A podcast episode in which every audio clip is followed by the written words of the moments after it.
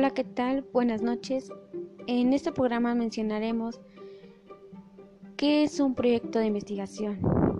Aquí te vamos a explicar qué es un proyecto de investigación y las partes que lo componen. Además, también mencionaremos los pasos para elaborar. ¿Qué es o cómo se entiende por proyecto de investigación? Es un documento metodológico, a menudo académico, en el cual se explica y se describe al detalle el conjunto de procedimientos que se emplearán, la hipótesis que con ello se requiere y al apoyo bibliográfico con que se cuenta para una exposición, una exploración para prevenir un área específica del saber de ciencias, ciencias sociales y humanidades, etc. Se trata de un informe especializado previo a la realización de los experimentos o de las revisiones documentales. Comúnmente los proyectos de investigación son evaluados por un jurado especializado e imparcial que debe decidir si el investigador o grupo de ellos se proponen a una investigación posible, valiosa y digna, que prefiere un título universitario o una cuota de financiamiento.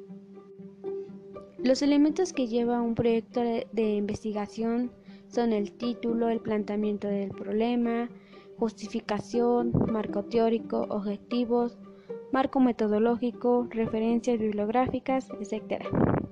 A cual a continuación mencionaré el concepto de cada una de las partes que lo conforman. Uno es el título, que es un nombre del trabajo de la investigación en que se resume tentativamente el tema, abordar y el enfoque. 2. Planteamiento del problema, la cual es una introducción al tema de la investigación, enfatizando los aspectos más relevantes para la misma y las interrogantes a las que se procurará dar solución.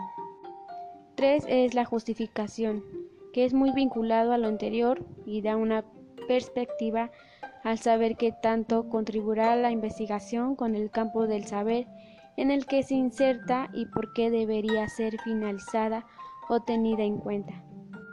4. Marco teórico, la cual es una relación entre el contenido teórico y los pasos de la investigación, detallando los ejes en que se apoyará las fuentes teóricas a que echará mano y por qué.